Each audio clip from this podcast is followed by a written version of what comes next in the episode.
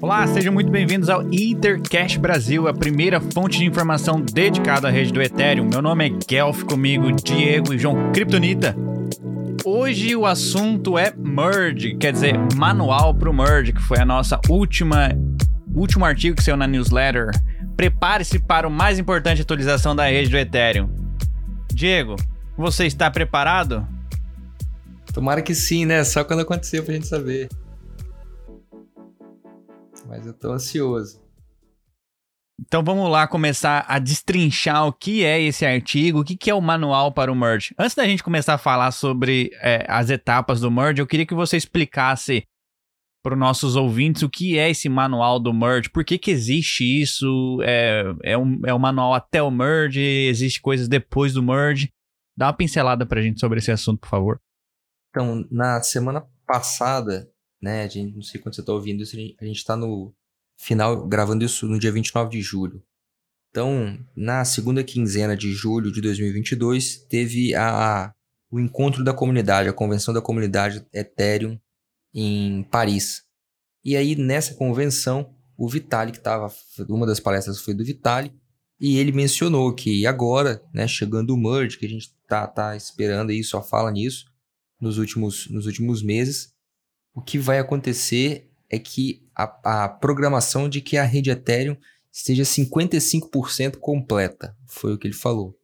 Então, isso vai, de vai ao encontro do que a gente tem falado sempre, de que tudo que a gente vê em cripto, blockchain, rede Ethereum, isso tudo é uma tecnologia muito nova que ainda está sendo construída, desenvolvida.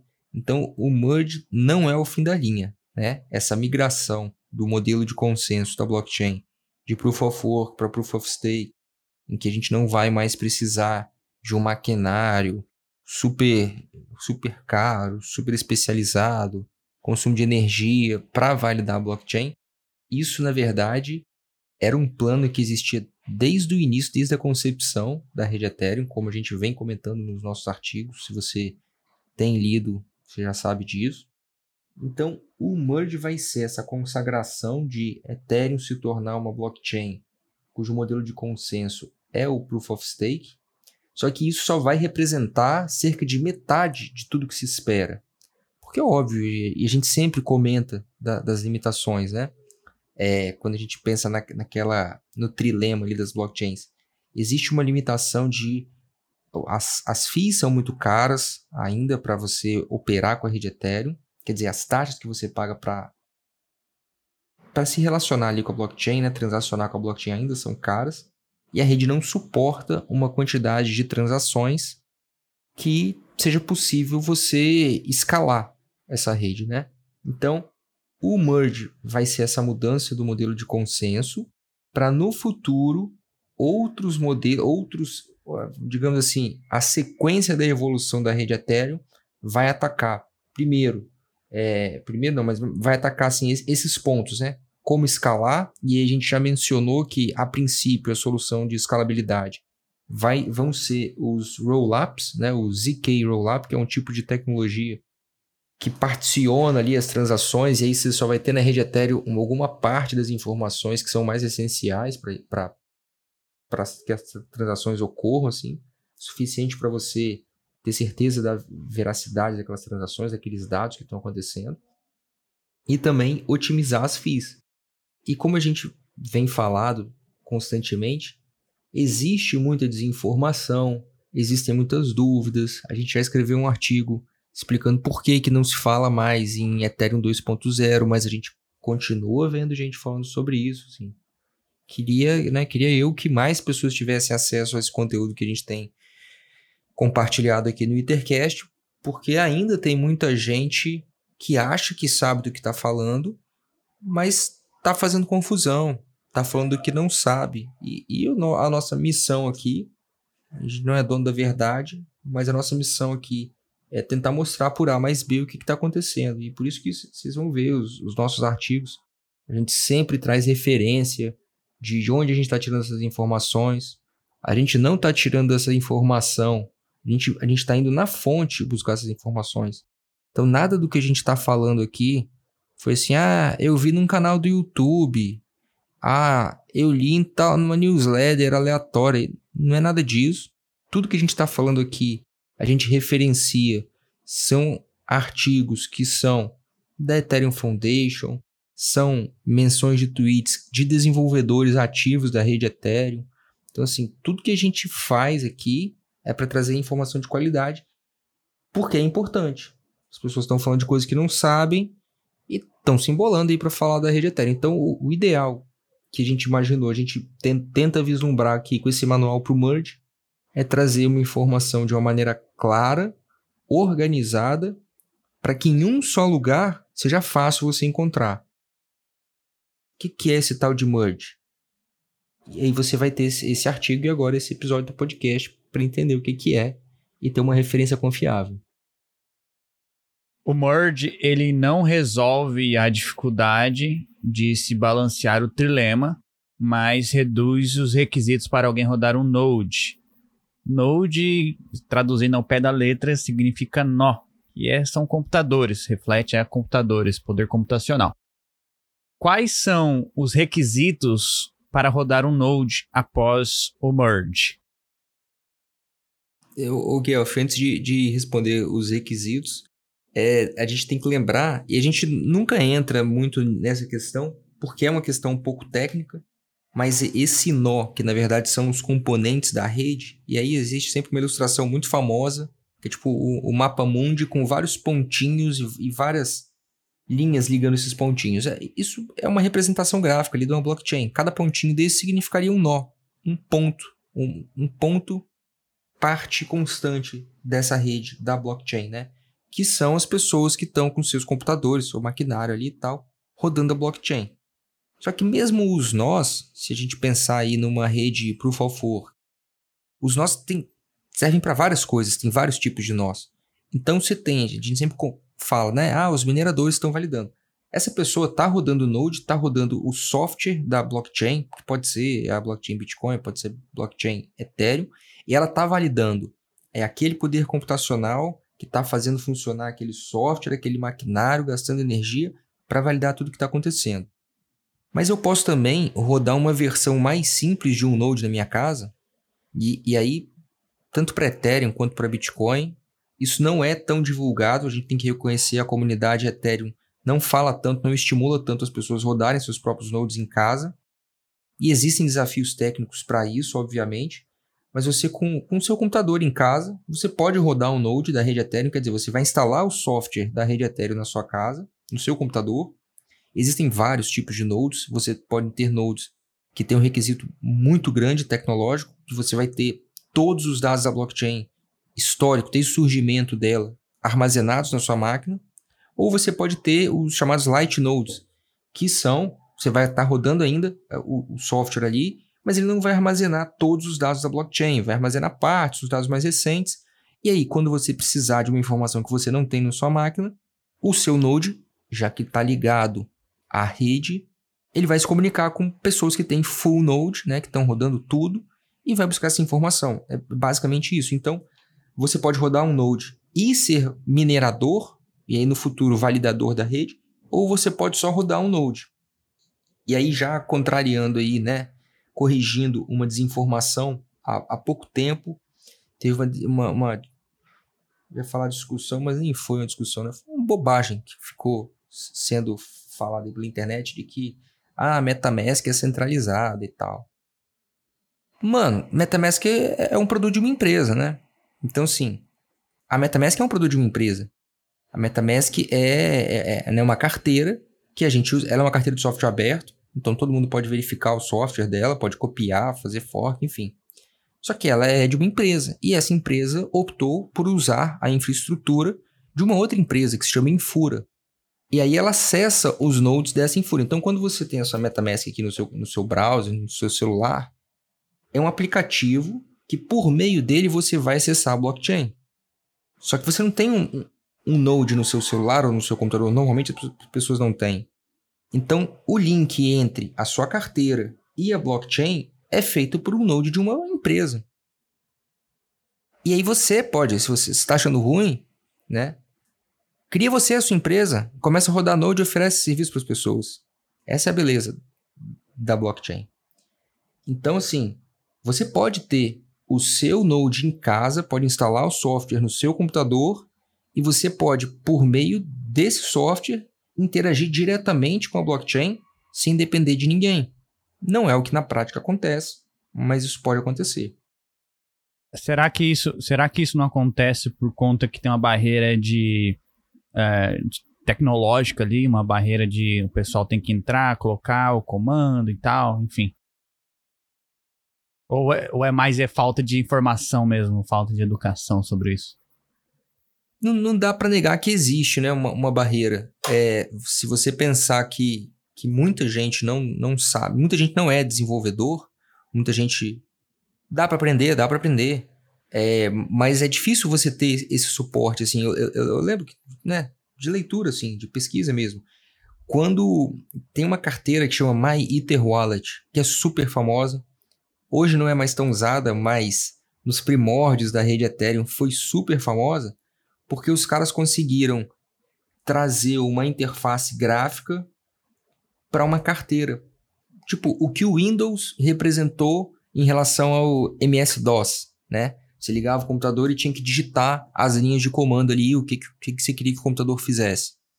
E aí criaram uma interface, quer dizer, você abriu, tá ali os botõezinhos para você clicar. Facilita muito para que as pessoas interajam com a, com a blockchain.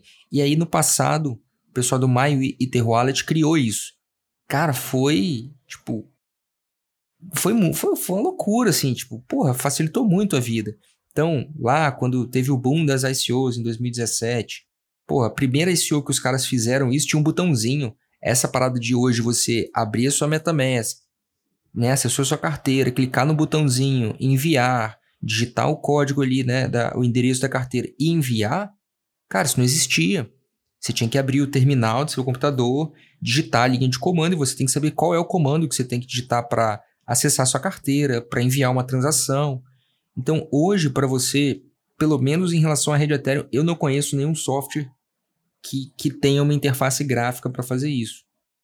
Eu sei que para Bitcoin existe uma empresa chamada Umbrella, que é faz referência a Umbrella, né? Que é um guarda-chuva. E aí eles. Ó, e aí é, isso é muito bem feito, não, não dá para não dá para criticar esses caras. Eu nunca experimentei, mas eu acompanhei já, já tive curiosidade de ver.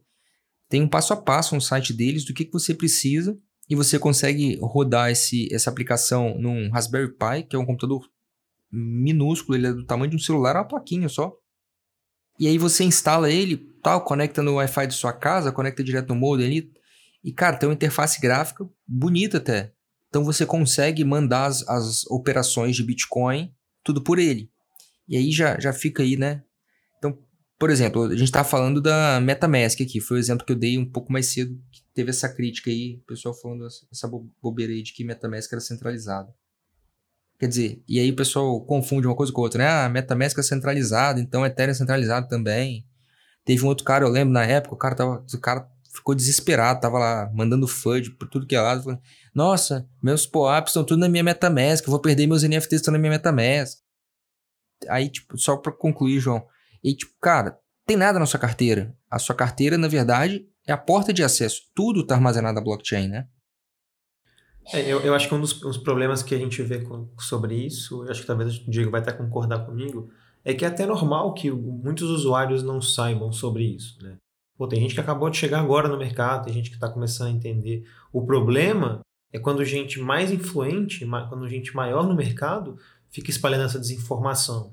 E o Diego vai até entender, porque eu lembro que o Diego acabou entrando em, o Diego e alguns amigos acabaram entrando em conflito porque, cara, se você vê alguém com 50, 60, 100 mil seguidores, seja no Instagram, YouTube, Twitter, qualquer tipo de lugar, propagando essa informação sem pelo menos é, fazer um, algum tipo de pesquisa por trás, e aqui a gente não está falando que o cara precisa entender, não precisa ser desenvolvedor, igual o Diego falou.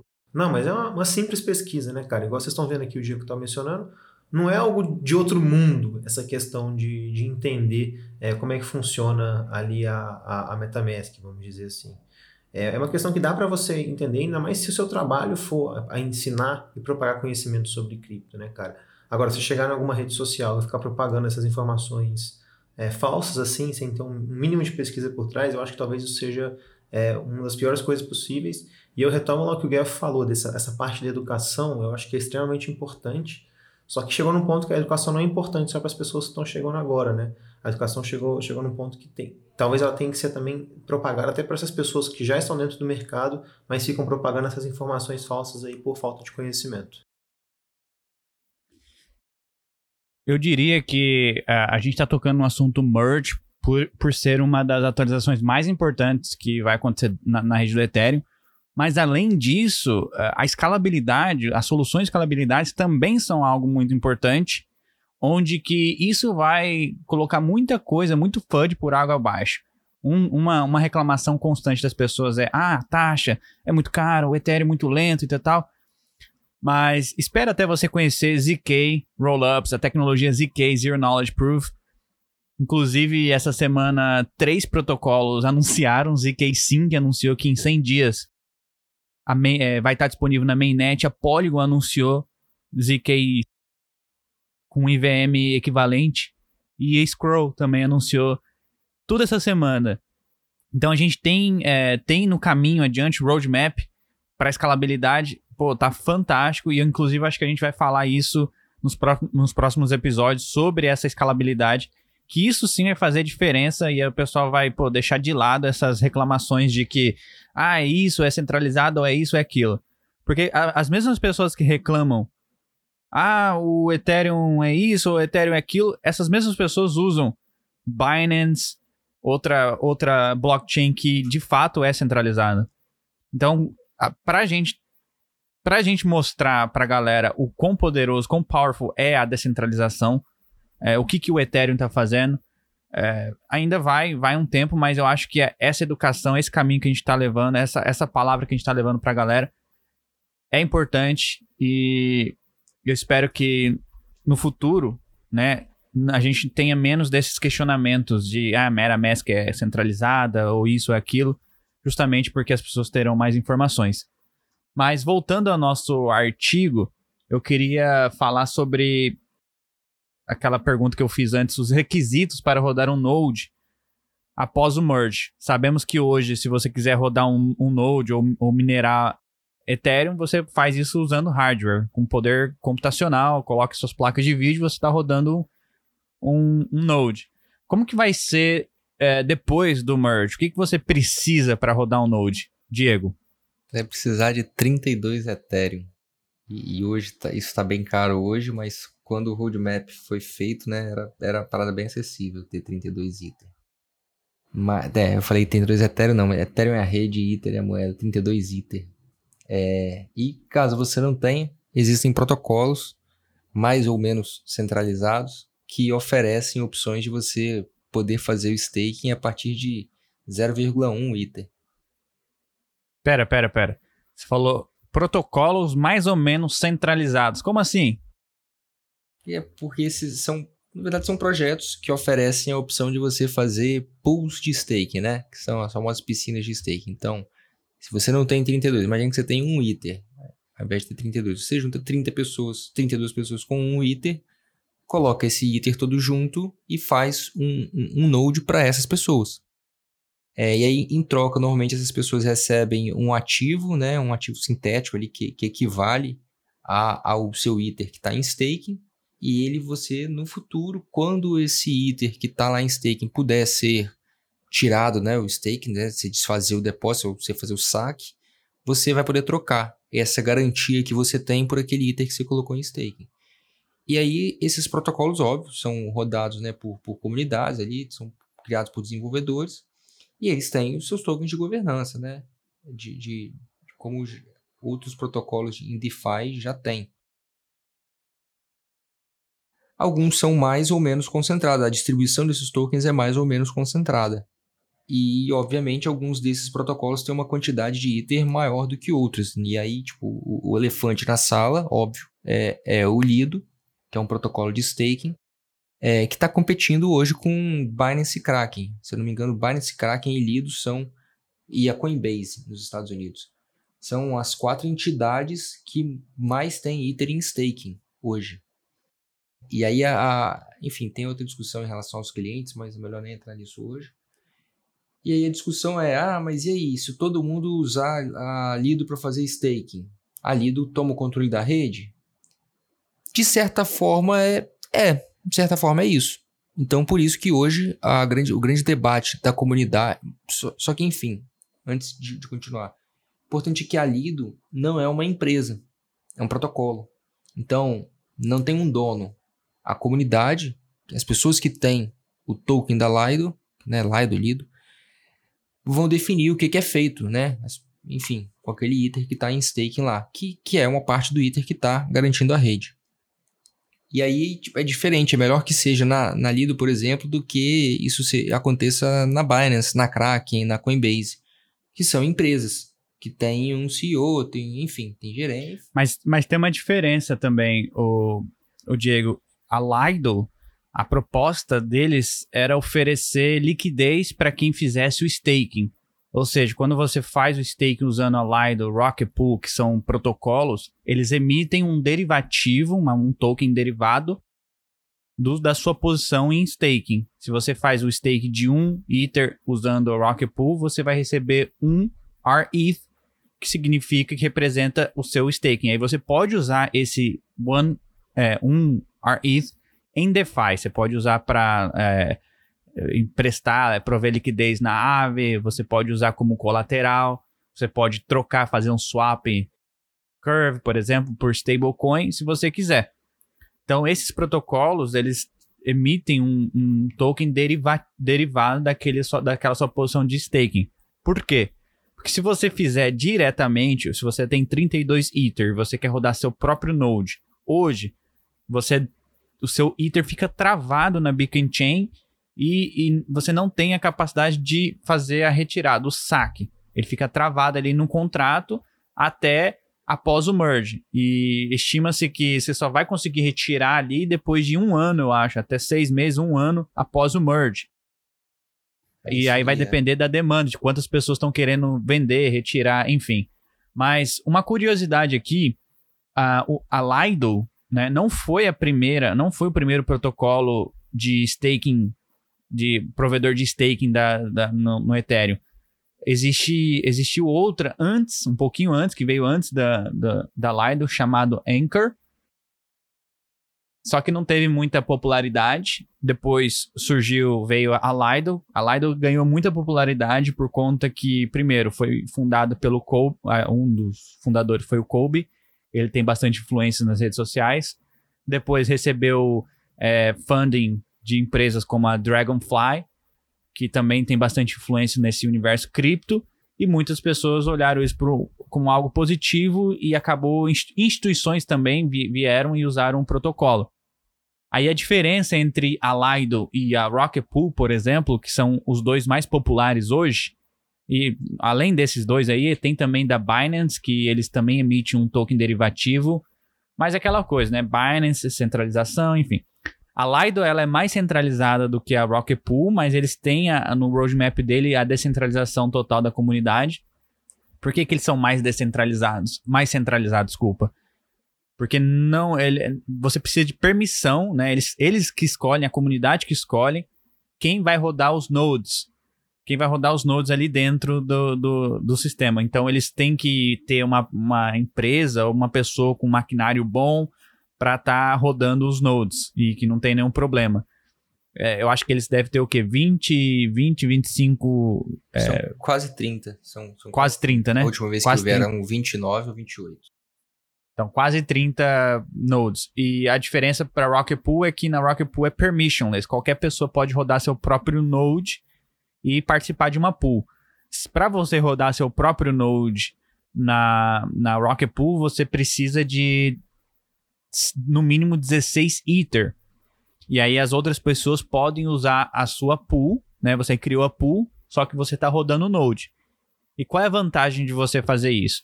Então, quando você faz o staking diretamente na Beacon Chain, você recebe né, uma, uma, a, uma porcentagem de retorno em Ether dependendo da sua posição. No caso, hoje deve estar o quê, Diego? 4,5%? Tá um pouco menos. Tá um pouco menos. Mas gira em torno de 4%. 4% em retorno em Ether. Quando você faz é, o staking usando esses protocolos como a Lido, Rocket Pool, Anchor, BNB, Coinbase, whatever, você recebe um pouco menos porque parte dos FIIs vai para o protocolo. Então, supondo que hoje está 4% diretamente na Beacon Chain, nesses protocolos você vai receber 3%, 3,5%. Na Rocket Pool, quando você usa esse protocolo, não só você vai estar tá recebendo esse incentivo da Beacon Chain em novos Ethereums, mas também você vai estar tá recebendo taxas 15% todo mundo que está usando a sua pool quando você está rodando seu node. Então acaba que seu APY ele cresce um pouquinho usando a Rocket Pool, mas só que a diferença você não recebe em novos Ether, você vai receber em tokens da Rocket Pool. Então só para simplificar isso, quando você faz o stake usando a Rocket Pool, você, você é, roda um node usando a Rocket Pool, você colocou 16 nodes, abriu uma pool, você vai receber 3,5% ali em Ether, mais uns 3% mais ou menos de tokens da Rocket, Rocket Tokens, lá, o Rocket Pool Tokens, que é referente à comissão das pessoas usarem a sua pool. Então eu acho isso interessante porque a Rocket Pool, diferentemente da Lido e outras outras empresas de staking, aí outros protocolos de staking, eles estão é, diversificando bastante os clients, não estão só indo para um, só pro, pro Prism ou whatever, estão diversificando os clients e é permissionless, qualquer pessoa mesmo pode rodar um node ali. Então isso eu acho, eu acho é, interessante, esse protocolo, mas eles têm ainda, não tem o market share como a Lido. A Lido, é, ela conseguiu agarrar ali quase todo o market share de staking. É engraçado que em 2020 só se falava em Rocket Pool, né, cara? Mas só... é que os caras demoraram para entregar. No, na demoraram, verdade, eles. É, na verdade, os caras estavam trabalhando nesse protocolo já fazia uns 5 anos. Aí eles lançaram o protocolo, só que não, não investiram muito em marketing, não investiram muito na comunidade. Se você entrar no Discord deles, não é o melhor Discord ali, é, não tá bonitinho, nada eu acho que agora, como eles começaram a investir mais em marketing, talvez eles venham um upside ali, um uptrend em, em novos usuários. Eu, particularmente, prefiro hoje a Rocket Pool pelo fato de ser descentralizada, não ser, é, ser permissionless, de você rodar o Node, e eles priorizam a diversificação dos clients, para não ter esse problema de um, é, por exemplo, a Coinbase mesmo, eles usam o Prism, que é um cliente mais famoso ali que não teve problema. Então, quase todos os staking deles está direcionado a esse client, ao invés de eles diversificarem um pouco. Então tem, tem, essa, tem, essa, tem essa parada aí que eu curto também da, da Rocket Pool. Mas só avançando aqui um pouco no nosso, nosso tema, senão a gente vai ficar aqui bastante falando sobre isso. Talvez a gente até escreva um artigo dedicado falando um pouco da Line, do Rocket Pool. Quem sabe, né, Diego? Acho que faz sentido, né? Para o pessoal entender mais ou menos como que funciona esses é, aplicativos de, de, de staking. Bom, a segunda pergunta, o segundo tópico aqui é por que o Merge cria uma expectativa econômica positiva para o Ether? Bem, ba basicamente, menos Ether vai ser colocado no mercado, né? Então, a quantidade de, no de novo ITER que, vai, que é produzida com cada bloco vai ser reduzida em até 90%. Então, assim, hoje, parte do ITER, quer dizer, sempre que a gente faz uma transação, a gente gasta ITER. Esse ITER ia para os mineradores até então. Desde o EIP 1559, grande parte desse ITER é queimada. Então, a partir daí, esse ITER vai para os validadores da rede e a quantidade de ITER que é produzida em cada bloco vai ser reduzida com, a 90%. Essa, essa é a primeira questão. Então, a quantidade de ITER que entra no mercado vai ser menor porque se cria menos ITER. Se queima ITER também agora cada vez que, que a rede é usada. E aí, por outro lado, com a mudança de Proof of Work para o Proof of Stake, você muda basicamente o, qual, o que, que é o ativo na rede. Porque para o minerador, o ativo não é o ITER. O ativo é a máquina. É a máquina que faz ele gerar algo que vai render dinheiro para ele. Sempre que ele minera, ele acumula uma certa quantidade de ITER e tem que vender esse ITER porque precisa atualizar maquinário, precisa, enfim, pagar conta de energia, esse tipo de coisa. Então, existe uma pressão de venda constante desse ITER que ele recebe com cada bloco, com os blocos ali que ele, que ele minera. Quando você passa para um modelo de Proof of Stake, o ativo passa a não ser mais o maquinário, o ativo passa a ser o ITER. O ITER é o que você precisa para você gerar mais ITER. A cada 32, você pode rodar o seu node, ser validador e gerar mais ITER com isso. Então existe um estímulo para que as pessoas acumulem mais ITER, que, que não, enfim, que não seja para chegar aos 32 e ser o, o validador, mas pelo menos para entrar na, numa pool. Então quanto mais ITER em staking, isso quer dizer, você tem menos ITER à venda, à circulação no mercado. Então você tem, você reduz a pressão desse ativo estar no mercado, você desestimula que as pessoas vendam ele, porque se você tiver ele e colocar ele em staking, você, você vai ter um rendimento a partir dali do, dos retornos da validação. Então, assim, muda completamente o paradigma. E aí, mais uma vez, né? A gente está falando isso porque a gente está expondo o, a discussão que, que existe em torno disso. Quais as consequências exatas disso? Na prática, ninguém sabe porque isso nunca aconteceu ainda. Então, e, e, óbvio, o nosso foco aqui não é sobre o ponto de vista de investimento. Gente, o que a gente está falando é o que se espera né, sobre a lógica econômica, a análise que tem sido feita é essa. Eu achei muito boa a sua explicação. Eu queria passar agora a bola para o Kryptonita e perguntar para ele quando que o merge vai acontecer, se já tem uma data prevista aí. Eu sei que a gente falou um pouquinho sobre isso no último episódio, mas eu queria reforçar essa informação e se a rede Ethereum taxas de transações vão serão reduzidas com o merge? Responde aí pra gente, Kryptonito. Claro, claro, respondo sim, cara. Bom, primeiro sobre o merge, né, cara? Eu acho que em questão de data, a gente não tem ainda uma precisão, a gente tem só expectativas. É, apesar das expectativas estarem cada vez mais se confirmando, né? Nessa semana o próprio Tim Bacon tweetou sobre, sobre o merge na rede GoL, que vai acontecer ali na, na, na, primeira quinzena de agosto, acho que salvo o melhor juízo entre o dia 6 e dia 13 é, de agosto. E, temos, e tudo indica que, tendo sucesso no merge na rede GoL, teremos, que é uma rede de teste, aí veremos o merge na mainnet logo em setembro, né? É, salvo o melhor juízo, dia 13 ou dia 19. Agora eu tô confundindo também porque eu tô lembrando da data do livro que, eu, que a gente já mencionou no, no, num dos últimos episódios. É 19. O livro, o livro é 13, a previsão é de 19. Boa, o Diego já tá até, marcou até no calendário dele. Ele me mostrou até foto. Lógico, foto já não tem nenhuma reunião e, marcada para esse falar dia. Em, e por falar em calendário, hoje é dia 29, amanhã é dia 30 de julho, é aniversário da Rede Ethereum, hein? Olha só. Rede Ethereum Olha foi só, ao ar no dia 30 de julho de 2015. Diego vai 2015, até abrir uma gelada hoje em homenagem, né, Diego? Amanhã já vai ter churrasco marcado já pra eu ir tomar todo amanhã. Eterno que vai pagar o churrasco de amanhã. Né? Mas oh, e, a, e, as taxas vão ser reduzidas ou não? Cara, Quero saber se eu vou pagar menos para transacionar na mainnet pô, depois do merge. Isso vai acontecer ou não? o mundo inteiro, né, Guilherme? Todo mundo vem com essa, com essa dúvida, né, cara?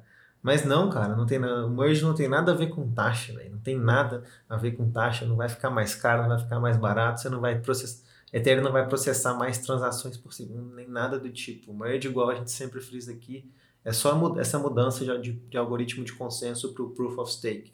Então, o Ethereum não vai ficar mais barato depois do merge. Quem falar e quem falar que o Ethereum vai ficar mais barato, quem falar que o Ethereum vai fazer 100 mil transações logo após o merge, tá errado e não tem o que, que conversar, galera.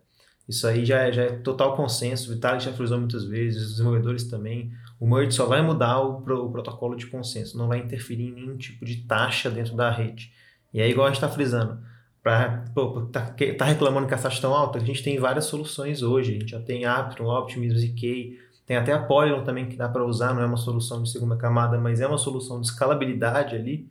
Então a gente já, já tem soluções que você consegue fazer basicamente tudo que você consegue fazer na rede principal de, da Ethereum mas pagando menos taxas. Não dá para ficar reclamando sobre isso e como desculpa para não interagir com a rede, não. A gente não vai usar a mainnet, pessoal. Se você puder e já começar a sua migração para as outras Layer 2 aí para utilidade, esse é o caminho, porque futuramente a camada mainnet, a Layer 1, vai ser só para blockchains, para as outras blockchains. Essa é a ideia. Então, por isso que as taxas não não a ser reduzidas, elas continuarão caras e a tendência é que elas sejam mais caras ainda por conta que elas serão dominadas por outras blockchains de camada 2. A não ser que você seja milionário e queira competir com essas outras. com essas é, camadas 2, é, com essas outras blockchains. Boa, fica aqui uma recomendação também. O próprio Vitalik fez uma entrevista com o David do Bankless e ele fala sobre isso na entrevista. Então, cara, quem tiver interesse em entender realmente, não, não acreditar na gente aqui, quiser verificar mais fontes, você pode ouvir do próprio Vitalik, cara. Não precisa acreditar na gente, não. É, não precisa ficar vendo influência na internet, não. Você pode ouvir da boca do próprio cara que cria, basicamente, o cara que criou a rede. Então, quem tiver interesse aí, galera, só, só pesquisar sobre a entrevista aí que, que tem muita coisa boa lá que, na, na entrevista do Vitalik. Diego, uh, e a última pergunta para você, para você esclarecer para gente é: se eu sou um usuário, tenho meus Ethers ali na minha Ledger ou na minha MetaMask, que seja, depois do merge, o que, que eu tenho que fazer com o meu Ether? Eu preciso trocar eles por um, um Ether 2.0? Como é que eu faço? O que, que eu faço? O que eu vou falar não é recomendação financeira, como nada que a gente fala aqui, mas não faz nada, só segura o seu Ether e espera ele valorizar. ou então, ou então vende barato, vende que eu vou estar tá querendo comprar. Se você se deparar com algum token aí que nada. diz Ether 2, corre, porque pode ser scam. Não tem que fazer nada com o seu, com seu Ether, não vai precisar. Por quê? Nada vai mudar. Você não vai mudar seu Ether, vai continuar sendo o mesmo, mesmo token ali, mesma coin de sempre. Então não faça nada com o seu Ether. Como o Diego falou, sem, nem, sem recomendação, hold, hodl. Aproveitando que você falou nesse ponto, Guilherme, eu não sei se vocês chegaram a ver essa semana no Twitter uma discussão muito grande sobre um possível fork no Ethereum para acontecer de novo, né? Um dos caras que trabalhou no fork lá atrás do Ethereum Classic já falou que vai fazer o fork de novo na rede, né? E aí o pessoal, o pessoal, como a gente, já falou assim, porra, maravilhoso.